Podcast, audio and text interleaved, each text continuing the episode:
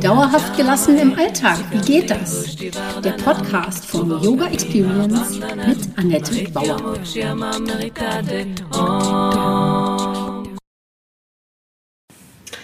Hallöchen, schön, dass du da bist. Ich begrüße dich zur Podcast Folge 62 und heute geht es darum, sieben Gründe, warum du mit Yoga beginnen solltest. Mein Name ist Annette Bauer, ich bin Yogalehrerin, Yogatherapeutin und Yoga-Coachin. Meine Vision ist es, Yoga von der Matte in den Alltag zu holen und mit meinen Yoga-Hacks kommst du locker durch die Woche. Wenn du wirklich dranbleiben möchtest, komm in meine Facebook-Gruppe Annettes Yoga Lifestyle Hacks und hol dir Tipps und Tricks ab, wie du dauerhafter gelassen bleiben kannst. Jede Woche stelle ich eine Übung vor und freue mich, wenn sie dir im Alltag hilft. Mein Podcast heißt auch so Yoga für dauerhafte Gelassenheit im Alltag. Du siehst, alles dreht sich bei mir um meine Vision, die Welt entspannter zu machen und dich auch. Was ist die eine Sache, für die du brennst? Gibt es diese eine Sache, die dich früh aus dem Bett springen lässt? Bei mir ist es Yoga. Sieben Gründe, warum du mit Yoga beginnen solltest. Also warum ich Yoga so liebe. Hm, früher war ich ja eher so cholerisch drauf. Ich habe alles auf mich bezogen und jedes Wort konnte mich zum Explodieren bringen. Yoga hat mich aus dieser Hölle herausgeholt. Es fördert einerseits meine Resilienz, also meine Widerstandskraft, durch eine gewisse Bescheidenheit. Ich meine, ich bin wirklich nicht sehr bescheiden, aber ich bin bescheidener geworden. Und andererseits muss ich keine Energien für Dinge aufwenden, die mir nicht gut tun. Also ich verfüge jetzt einfach über mehr Klarheit und bin dadurch einfach entspannter. Und zu den sieben Gründen gibt es natürlich noch viel mehr Gründe, warum man Yoga anfangen könnte. Also Yoga ist für mich natürlich Leidenschaft, Begeisterung, intrinsische Motivation, die kommt wirklich aus mir selbst heraus und ist natürlich auch grenzenlose Weisheit. Und je klarer ich werde, umso gelassener kann ich durch mein Leben gehen. Ich schaue heute mit dir auf sieben Gründe, warum es ähm, für dich so wertvoll sein kann, mit Yoga zu beginnen. Also wir schauen jetzt erstmal auf Klarheit, Unterscheidungsfähigkeit, dann auf Kreativität. Bescheidenheit ist auch nochmal ein Thema. Selbstbewusstsein, auch ganz wertvoll. Mut, Dinge zu verändern auch. Dann die Verbundenheit, die im Yoga liegt, die im Wort Yoga schon begründet ist. Und natürlich Resilienz, Widerstandskraft. Kommen wir erstmal zur Klarheit und Unterscheidungsfähigkeit. Ist etwas unklar, treffen wir ungute Entscheidungen. Also brauchen wir Klarheit, um Zusammenhänge zu begreifen. Deshalb ist Klarheit auch der erste der sieben Gründe. Und du lernst einfach als erstes zu unterscheiden, was dir gut tut und was nicht. Das lernst du direkt schon auf der Matte, wenn du Yoga übst. Und die Schönheit des Yoga liegt im klaren, achtgliedrigen Pfad.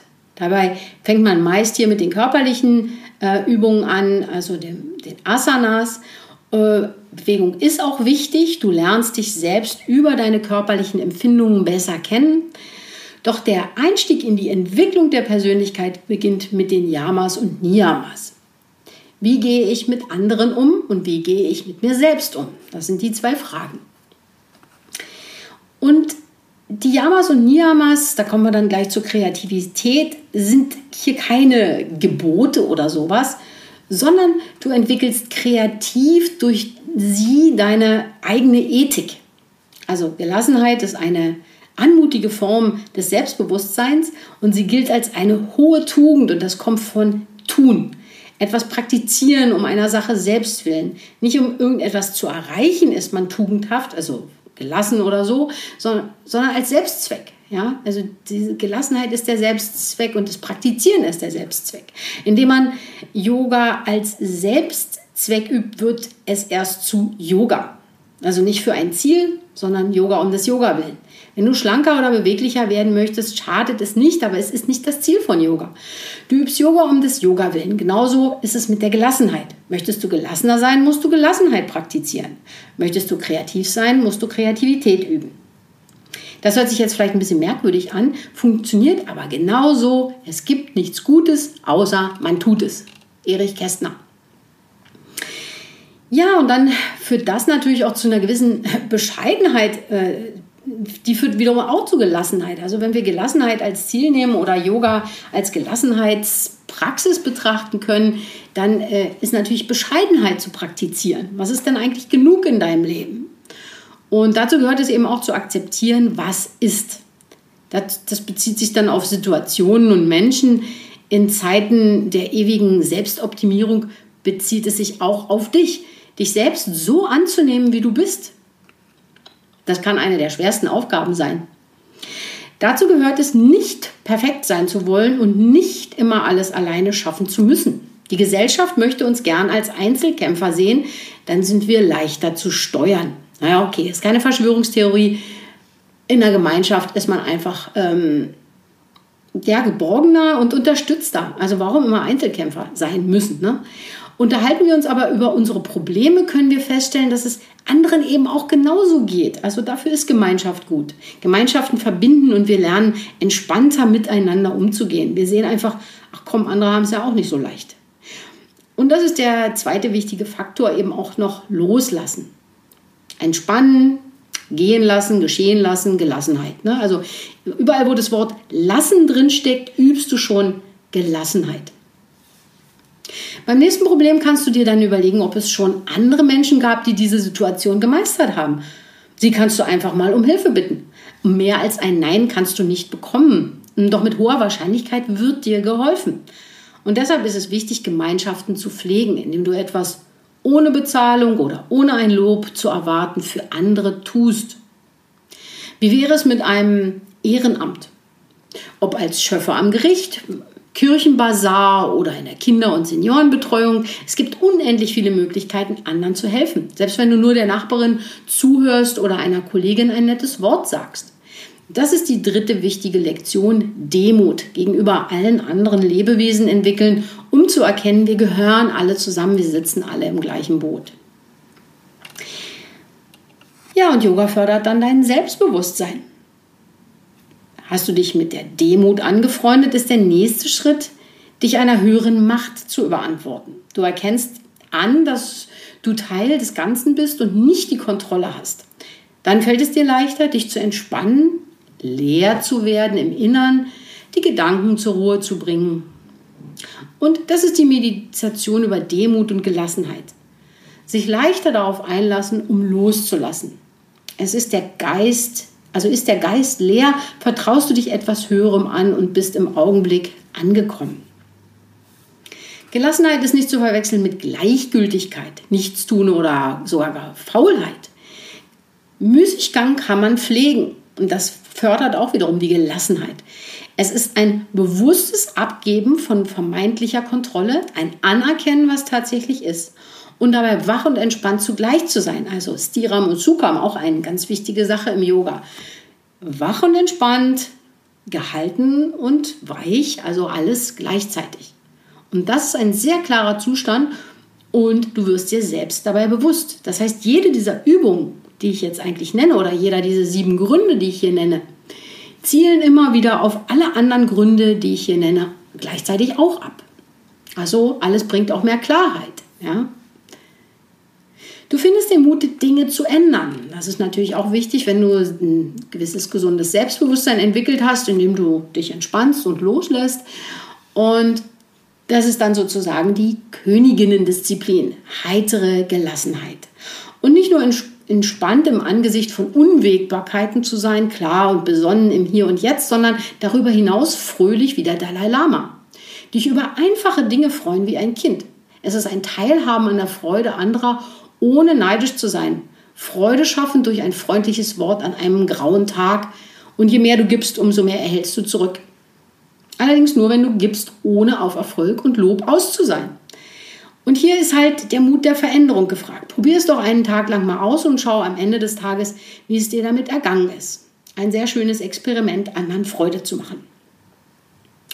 Und dabei wirst du auf gelassene Weise selbstbewusster und findest den Mut, bei deinen Baustellen wirklich hinzuschauen.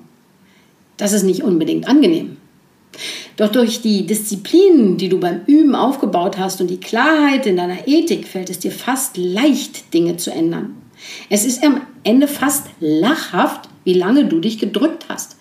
Du fühlst dich endlich richtig in dir. Oder zumindest ist es mir so gegangen. Ja, Yoga Punkt 6, Yoga bedeutet Verbundenheit und in Krisenzeiten zeigt sich seine Kraft.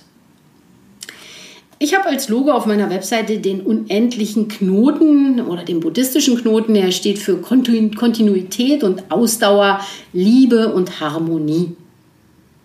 Dabei kommt der Liebe eine besondere Stellung zu, denn sie durchdringt und verbindet alles. Liebe ist Verbundenheit in der eigentlichen Bedeutung. In dem Moment, in dem man sich getrennt fühlt oder selbst abtrennt, ist man nicht im Zustand der Liebe. Und das ist schmerzhaft. Und wir suchen unser ganzes Leben lang nach dieser Verbindung, nach einem Zuhause oder Heimat, wie ich es auch im letzten Podcast genannt habe. Für mich ist der Knoten ein Zeichen der Verbundenheit, die durch Yoga zurückerobert werden kann.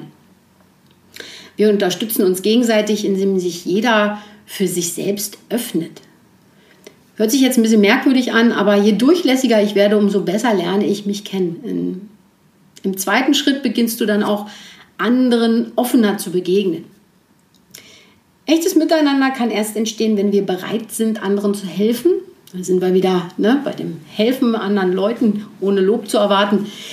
Denn es geht über dieses Ego hinaus.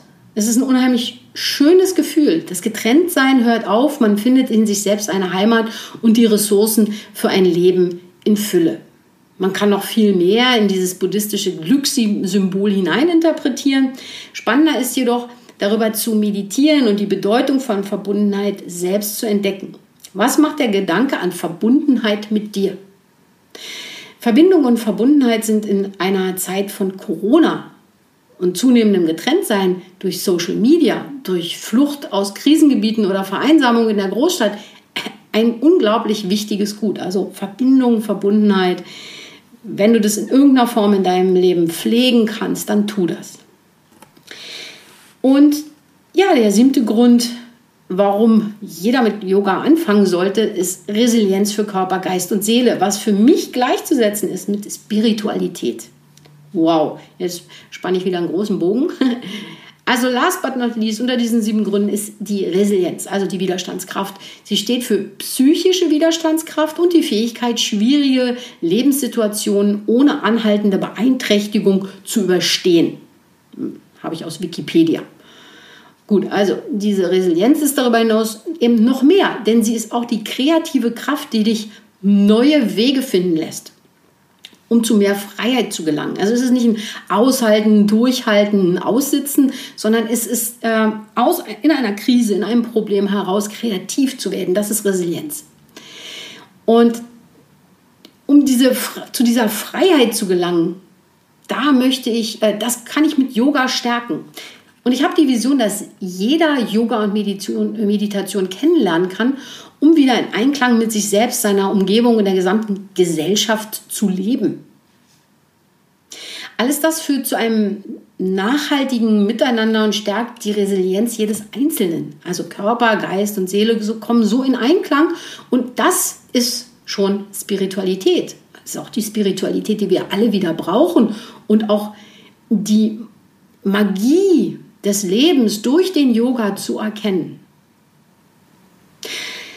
Wow, das war interessant. Das war sicherlich sehr viel ähm, Input und vielleicht auch viele Ansätze. Wenn du dir nur einen Punkt davon nimmst und mal darüber nachsinnst, wie das in deinem Leben gerade damit bestellt ist, ähm, sehr spannend. Guck mal, wo du gerade stehst. Schreib mir gerne einen Kommentar und auch vielleicht, warum du mit Yoga begonnen hast oder äh, ob einer der sieben Gründe dich neugierig gemacht hat, überhaupt mit Yoga zu beginnen, könnte ja auch sein. Ja, und wenn du ein bisschen öfter was mit Yoga äh, ausprobieren möchtest, ich starte ein Sommercamp im August, am 2. August auf, in meiner Facebook-Gruppe. Also komm gerne dazu und mach in dieser Facebook-Gruppe mit, wenn du jeden Tag so ein paar Minuten, ein paar Übungen bekommen möchtest. Für drei Wochen sind wir da dabei, also im Sommercamp, Yoga-Sommercamp auf Annettes Yoga Lifestyle Hacks bei Facebook. Ich wünsche dir noch einen wundervollen Tag. Das war Dauerhaft gelassen. Wie geht das? Der Yoga Experience Podcast mit Annette Bauer. Wenn du mehr davon in deinem Alltag einbauen möchtest, abonniere gerne meinen Podcast.